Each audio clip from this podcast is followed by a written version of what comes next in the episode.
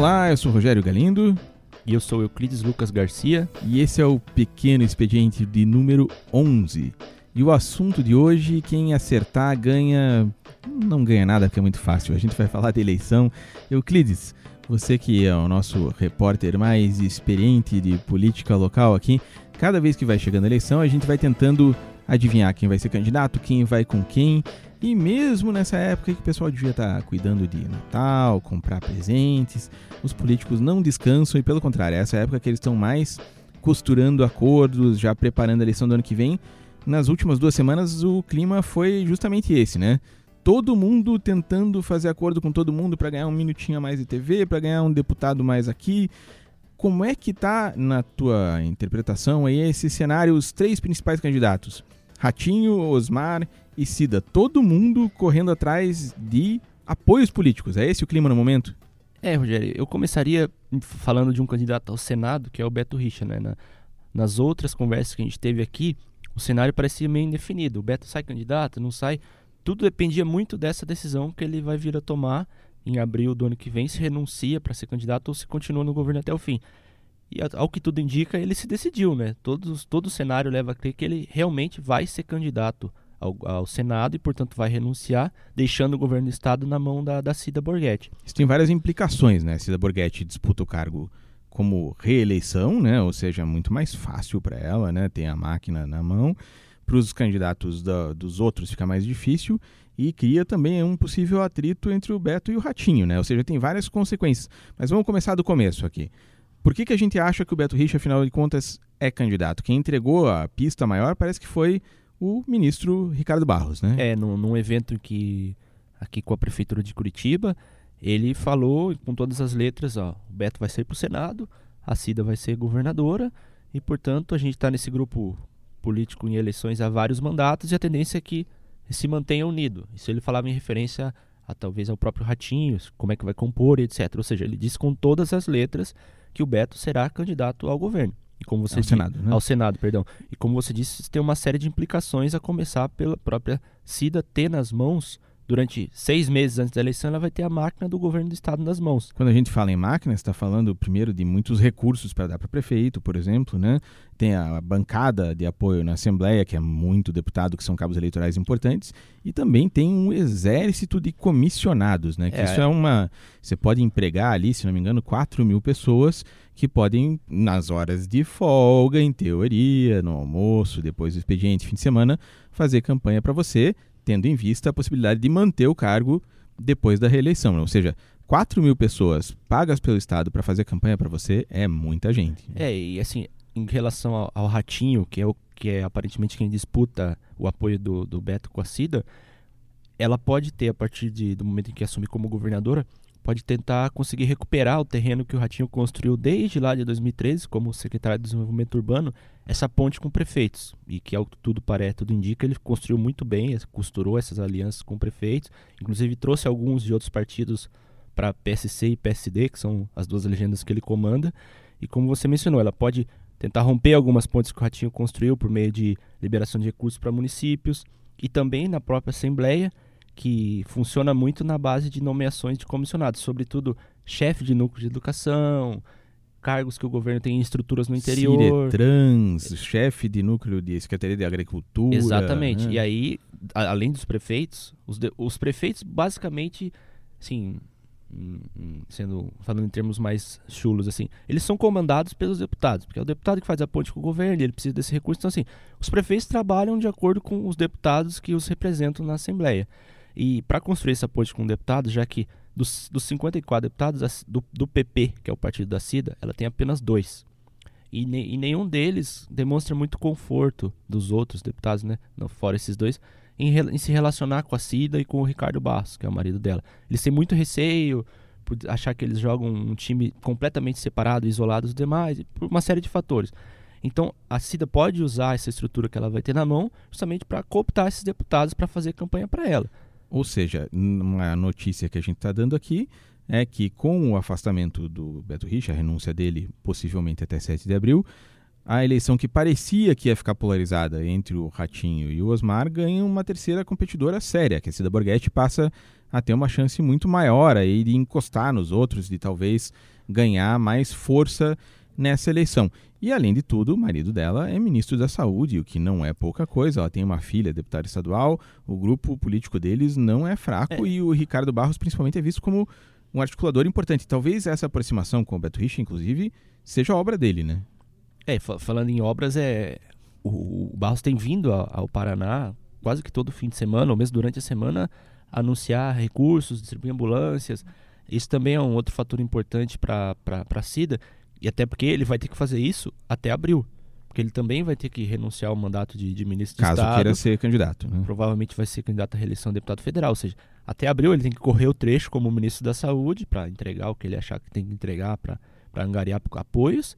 E daí vai sair para reeleição. Ou seja, ele vai ter que entregar o cargo de ministro. Então também está correndo contra o tempo aí. Só que a partir do momento em que ele entrega o mandato de ministro, a mulher, a Cida, assume como governadora. Ou seja, é um jogo que vai seguir jogado com com pontos importantes para eles, né? Agora, se a Cida Borghetti ganhou alguns pontos aí nessa corrida, né? Se fosse um joguinho de tabuleiro, né? Ela tirou ali um avance 10 casas. Por outro lado, já tem gente trabalhando contra ela também, né? Você deu a notícia esses dias de que os deputados estaduais, que são ah, os responsáveis por avaliar o orçamento do estado, deram um jeito de restringir o poder que ela vai ter como governadora, né? É, o... há um artigo no, na lei de orçamento em cada ano que diz quanto que o governador pode remanejar dentro do orçamento sem precisar pedir autorização dos deputados, ou seja, ele pode remanejar X bilhões de reais do jeito que ele quiser, ele não precisa da autorização do, do parlamento. E o Beto Richa, em 2015, o primeiro ano do ajuste fiscal forte dele, que teve pacotaço, 29 de abril, etc. Quando o Estado estava à beira de quebrar, Isso, né? É, a, a, média histórica, desde sempre no Paraná, foi 5%. Pro, o que, digamos que é o que o pessoal chama, costuma chamar de cheque em branco. Uhum. Era de 5% que o governador podia fazer o que bem entendesse. Neste ano de 2015, a Assembleia aumentou o índice para 15%. Foi o maior índice da história. Depois esse índice chegou, foi para 10, voltou para 7. E agora, para 2018, quando a Cida tudo leva a que vai ser governadora na maior parte do ano, o projeto que o Beto enviou para a Assembleia previa 15% da mesma forma lá de 2015. Só que os deputados reduziram esse índice para 5%. E esse dado chamou atenção e eu fui ouvir alguns deputados da, da base do, de apoio hoje ao governo e eles foram bem claros. Assim, a versão oficial é de que ah, agora já passou o ajuste fiscal, não é necessário todo esse dinheiro para o governo remanejar como quer, é preciso voltar a valorizar o parlamento, porque em anos anteriores era muito comum o Estado enviar projetos de lei para a Assembleia, ó, a gente está tirando dinheiro daqui, botando ali, etc. Precisava do aval da Assembleia, isso, desde que passou a ser 15%, praticamente não chegou mais projeto nesse sentido, porque a margem para manobrar era muito, muito grande. grande. Uhum. E agora eles reduziram esse índice para 5% e falaram com todas as letras aqui para gente que foi por causa da eleição. Até porque, pelo que eu mencionei, esse receio que eles têm com, com a CIDA, etc., eles querem que toda vez que ela pretenda remanejar orçamento, seja porque quer fazer um investimento acha importante para o Estado, seja porque ele pode ter fins eleitorais, pode trazer apoios, etc., vai ter que passar pela Assembleia. E por isso os deputados acham que. É, o, um dos deputados chegou a mencionar é um, um cartão amarelo para a CIDA. Toda vez que ela quiser fazer isso, ela vai ter que negociar com a gente. Agora, a gente sabe que você está falando dessa desconfiança, não é bem uma desconfiança, mas um desconforto Sim. dos deputados em relação a Cida Borghetti e o marido dela, que é o Ricardo Barros, né? Ah, agora, é, talvez a gente precise tentar entender o porquê disso, né? Porque com o Beto Richa, por exemplo, não tem isso, né? Eles têm uma relação como se fosse todo mundo no mesmo grupo. Parece que é isso, né? No caso do Ricardo Barros, eles acham que o Ricardo Barros a, a, atua em nome do próprio interesse, do próprio não do grupo como um todo, da, dos deputados como um todo. É meio que isso, né? Como se ele fosse aquele jogador de futebol que é fominha, que é a bola sempre para ele, né? É, e assim, é, esse, esse certo jogar separado que o grupo do Ricardo Barros faz, até pela, por não ser da capital, é um grupo lá de Maringá que se construiu meio que sozinho. É, esse receio no, no, a gente pode até atribuir um pouco ao Ratinho também. Os deputados hoje da base do Beto não se sentem confortáveis, digamos assim, com nenhum dos candidatos. Eu já ouvi de mais de um deputado em relação ao Ratinho, por exemplo, que eles consideram que o Ratinho é um cara que, ao contrário do Ricardo, que joga um grupo, digamos assim, apesar de ele ser o comandante, o Ratinho joga por ele, Ratinho e acabou. Eles têm esse, esse pé atrás com o Ratinho muito grande também. O Ratinho construiu a carreira meio que de forma própria e entrou no governo não porque ele seria uma peça importante para o governo para jogar junto, porque ele queria se cacifar para ser candidato. Ou seja, apesar de tudo levar a crer que o grupo do Beto ou vai com Cida ou vai com o Ratinho, o, o desconforto é evidente dos dois lados. É, e por parece... isso a batalha não está decidida ainda também, né? Tem que ver ainda como é que vai ficar isso. Parece hoje que o Beto Richa deu um passo em direção à candidatura da Cida Borghetti, mas não tem nada decidido ainda, como você falou. Isso aí vai até março, até abril. Essa, essa novela ainda vai ter muita coisa para acontecer, né? Até porque, como a gente conversava antes da gente começar a gravar aqui, a gente estava falando do, do jantar, né?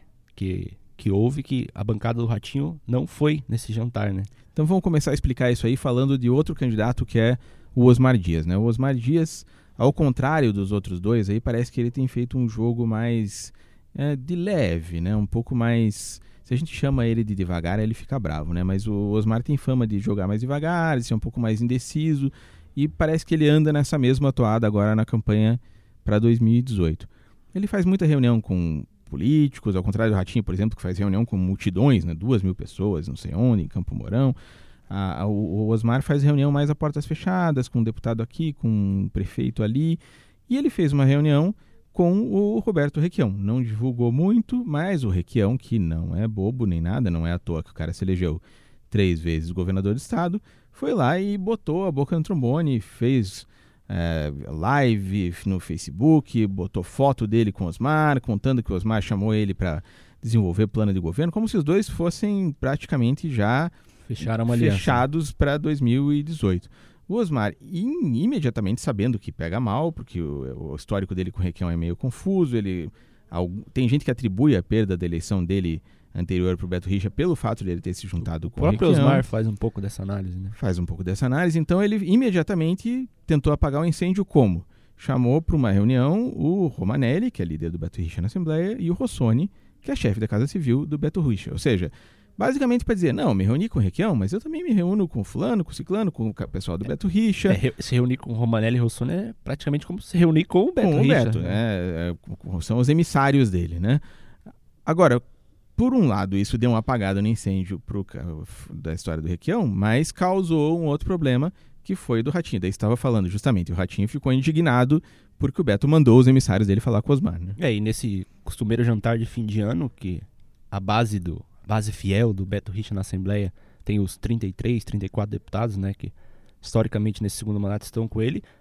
Ao que, ao que constam, a, quem foi ao jantar, só cinco deputados estiveram presentes e nenhum deles da bancada do Ratinho, que é, são 14 parlamentares de PSC e PSD. Meio que em retaliação a essa aproximação, digamos assim, que teve com o Osmar. Mas a gente pode voltar nisso que a gente estava falando logo anteriormente aqui, sobre esse desconforto tanto em relação ao Ricardo quanto ao Ratinho, que eles consideram que jogam meio isolados e não fazem parte do grupo que caminha junto desde lá da prefeitura de Curitiba e muito tempo atrás. É, essa relativa aproximação de parte importante do, do governo Beto Richa, sobretudo o PSB, e aí a gente pode falar de dois deputados especificamente, Alexandre Cury, Ratinho e Luiz Cláudio Romanelli, que são os principais deputados da base do governo, essa tentativa de aproximação com Osmar já expõe esse certo desconforto.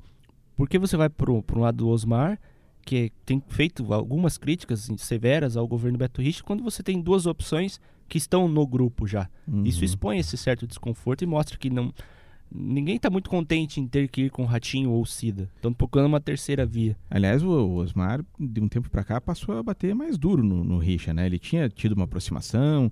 No ano passado, inclusive, recebeu a ordem do Pinheiro, né? A medalhinha que o Beto Richa dá a todo mundo para os amigos dele no fim do ano, né? É, mas agora parece que está meio rompido, né? Ele fez discurso no interior, por exemplo, dizendo que a segurança está um caos, que não tem delegado em 270 cidades, que se cortasse comissionados dava para fazer tudo, mas o governo não tem interesse. Ou seja, tem uma certa instabilidade. Mas apesar disso, como você disse, tem gente ligada ao Beto Richa que ainda quer se aproximar dele, quer uma terceira via.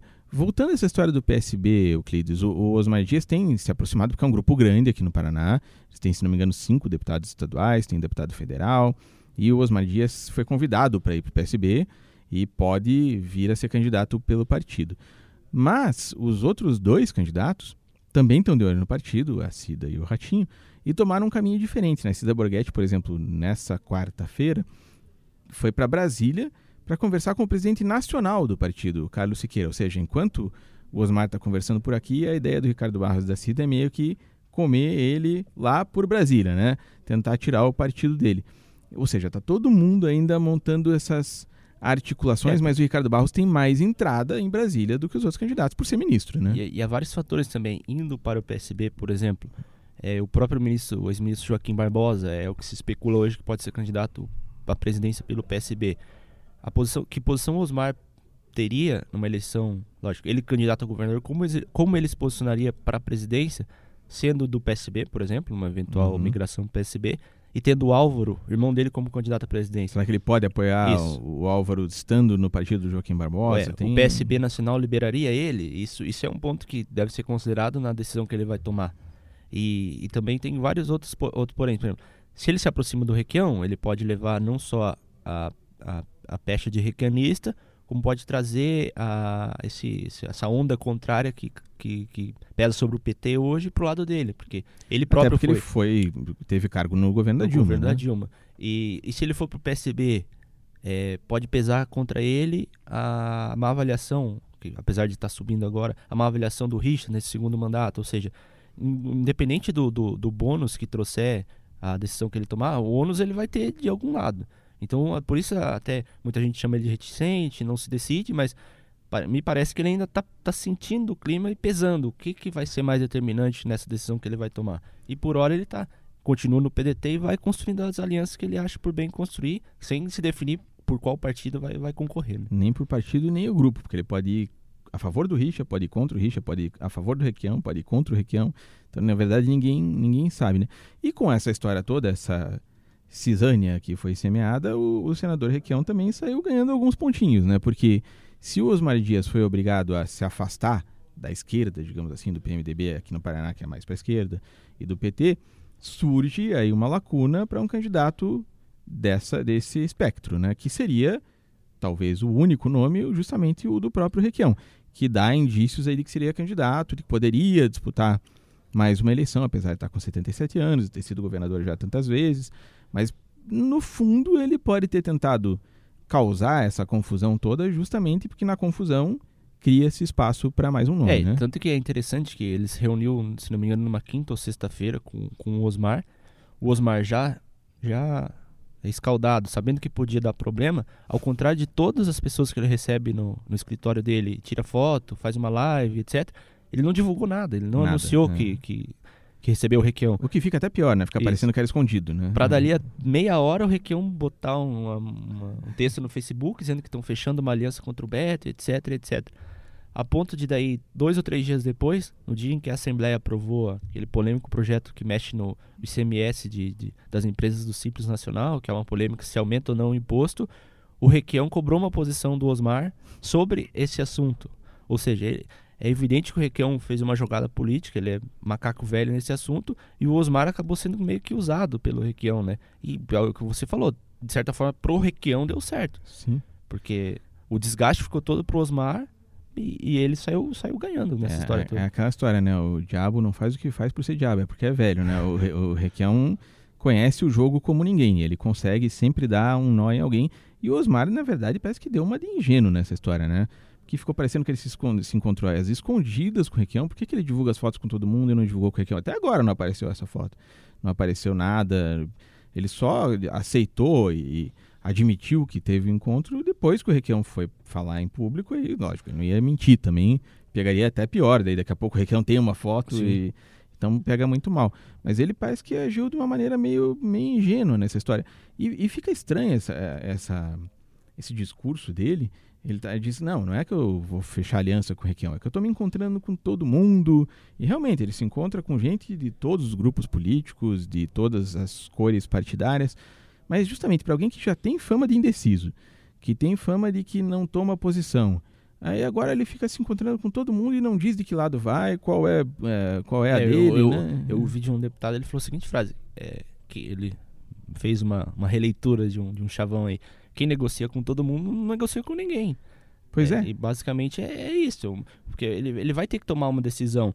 E enquanto outros, parece que a Cida e o Ratinho vão construindo suas alianças, meio que algumas já em caráter definitivo, o Osmar fica, fica postergando a decisão e ele pode chegar lá na frente e minguado. Descobrir que não sobrou ninguém pra ele, né? apoios, É, né? é. Porque todo mundo falou, eu não sei para onde o Osmar vai, então eu vou me decidir aqui, vou- não vou trocar o certo pelo duvidoso, vou fechar aqui e, o Osmar pode ir ficando sem apoios. E, e pode, pode ser que sobre só a esquerda para ele, mas ele vai querer disputar no PDT com apoio de Requião e PT?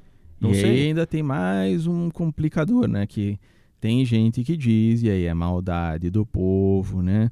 Mas tem gente que diz que pro Álvaro Dias essa é uma situação ótima, né? Porque enquanto o caos impera, ele tem chance de, caso ele ache que a candidatura presidencial dele não dê certo, não está decolando, ele tem sempre a possibilidade de dar um recuo e vir para o Paraná e assumir a candidatura do irmão.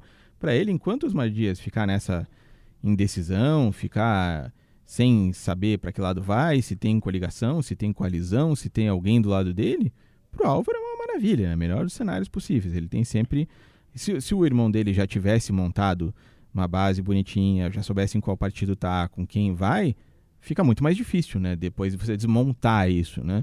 Mas por enquanto não tem nada para desmontar. É, e como na, na próprio, próprio perfil do Osmar, que foi publicado na Gazeta do Povo, a versão impressa, lá, é lá o pessoal próximo a ele conta a versão de, de que para esta eleição de 2018 houve um acordo per- perante toda a família Dias em que se decidiu que esta vez era a vez do Osmar ser candidato ao governo, ou seja, o Álvaro não poderia interferir, visto que em 2010 o Osmar não seria candidato até o último momento para não concorrer numa chapa adversária do Álvaro, que é o que tudo indicava, seria o vice do Serra.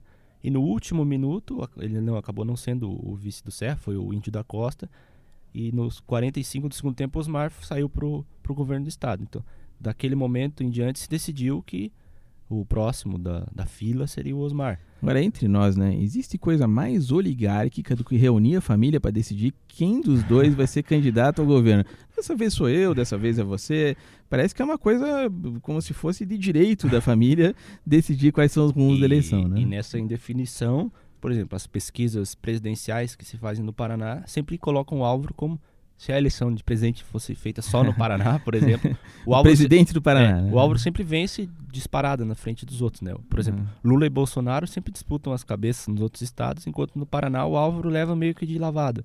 Isso é um indicativo. Não quer dizer que ele venceria uma eleição para o governo, mas em saindo candidato ao governador, Sim, o homem teria- fez 4 milhões de votos pro Senado, né? ele teria uma, uma margem importante aí para levar sobre os adversários. E falando em macaco velho, esse é macaco velhíssimo, né? Se alguém sabe as regras do jogo, o Álvaro é, é experiente até não poder mais. Esse ano que vem ele completa 50 anos de vida política. Foi governador, foi senador três vezes. Ele é um cara que conhece o jogo de trás para frente, né? E, e- tanto conhece o jogo que sempre que colocam ele, por exemplo, citam em reportagem, colocam ele em pesquisa de intenção de voto para governador, ele fica tiririca da vida. Diz que não é verdade, que isso é especulação, que a candidatura dele para presidente está posta, que pro, pro governo do estado é o Osmar, etc, etc. Mas assim, como você falou, o pessoal diz que em política é igual nuvem, né? Muda a cada minuto. E, e vai que lá na frente o Álvaro se dec- se decide recuar da presidência e vir pro governo do estado. E como é que fica? Teve um outro deputado falando esses dias, a gente tem essa mania né, de não citar a fonte, mas às vezes eles pedem, né? Sim. É um deputado experiente aí que falou esses dias que tudo que a gente escreve sobre a eleição antes do verão acaba enferrujando, né? Mas vamos fazer um resuminho aqui para a gente ver o que, que andou nesses últimos dias. A Cida cresceu, ganhou a possibilidade de assumir o governo do estado com a renúncia do Beto Richa, que parece cada vez mais certa, mas por outro lado está fazendo alguns inimigos aí também, os deputados estaduais não confiam tanto nela e deram um jeito de tolher a liberdade dela de manejar o orçamento quando ela assumiu o cargo. O Ratinho deu uma esfriada na relação com o Beto Richa, mandou os deputados dele não irem no jantar e ficou com um certo ciúme aí do Beto estar se aproximando do Osmar. O Osmar continua na dele, intocado, né? Sem decidir para que lado vai, se vai para a esquerda, se vai para a direita, se vai para qual partido, mas por outro lado deu uma aproximada com o Beto Richa aí e tá meio puto da cara com o senador Requião. E o Requião tá dando risada lá no canto, sem saber exatamente ainda se vai ser candidato, mas ganhou aí a chance de talvez ficar com a pista da esquerda livre só para ele, né? É, e talvez aqui, nós estamos gravando o podcast número 11, né? É importante o pessoal ouvir esse, porque na, na, semana que vem a gente vai gravar o 12 e, e esse cenário pode ter mudado completamente. Então, é. esse é o cenário de momento e talvez aí a, quem está ouvindo a gente, a decisão mais importante desse período todo tenha sido o Beto, realmente parece ser candidato ao, ao Senado. Que também pode desistir lá para frente, né? Mas em teoria é, parece que fechou, né? É, porque, assim, confesso para você que o timing ali, eu, eu, confesso que não sei qual foi o momento, assim, até um determinado momento todo mundo falava, não, ele não é candidato, não é, não é candidato. Pra assim, no, no dia seguinte todo mundo mudou o discurso, ele é. vai ser candidato. E a gente estava vendo ele anunciando obras, etc, etc. E viu que a situação do Estado está melhorando. Tá melhorando, uhum. etc. Então, assim, esse, para quem está ouvindo a gente, é a principal decisão do cenário eleitoral de momento. Beto Rich parece ser candidato, e isso muda completamente o jogo. Porque, como a gente vinha falando, a Cida de as pesquisas mostravam ela nem em dois dígitos de intenção de voto, com uma máquina do Estado na mão, isso muda, muda de figura. Vamos ver até a, a próxima semana aí quais os, os próximos mexidas no tabuleiro. Falando nisso, só para encerrar aqui, na semana que vem a gente tem um fato importante também. A Gazeta do Povo deve publicar aí pesquisas de intenção de votos para o governo e para o Senado. Então, o pessoal que gosta aí de corrida de cavalo, saber quem está na frente e quem está aparecendo bem na fita, fique atento que vamos ter notícias aqui. A gente vai falar disso em podcast, vai falar disso na live que a gente faz às quartas-feiras aqui no estúdio da Gazeta do Povo e, lógico, né, no site da Gazeta, nos blogs, nas notícias, você vai encontrar mais sobre isso. Mas eu vou fazer o meu apelo de sempre aqui, Euclides. Quem está ouvindo isso aqui no site da Gazeta, o nosso pequeno expediente de que a gente tanto se orgulha, que vai chegando a três meses aí de idade, pode também e deve, no nosso ponto de vista, né? Ir lá no seu smartphone, tem lá um aplicativo, com certeza você acha o pequeno expediente, assina e recebe toda semana a notificação para você ouvir, já baixa o programa imediatamente. Você não precisa fazer nada, só aperta um botãozinho lá e ouve inteirinho o programa 20, 30 minutos sobre a política paranaense e fica informado sobre o que está acontecendo. Agradeço demais a presença do Euclides Lucas Garcia aqui no nosso estúdio. Valeu, Galina. Até a próxima. A gente volta na semana que vem. Até a próxima.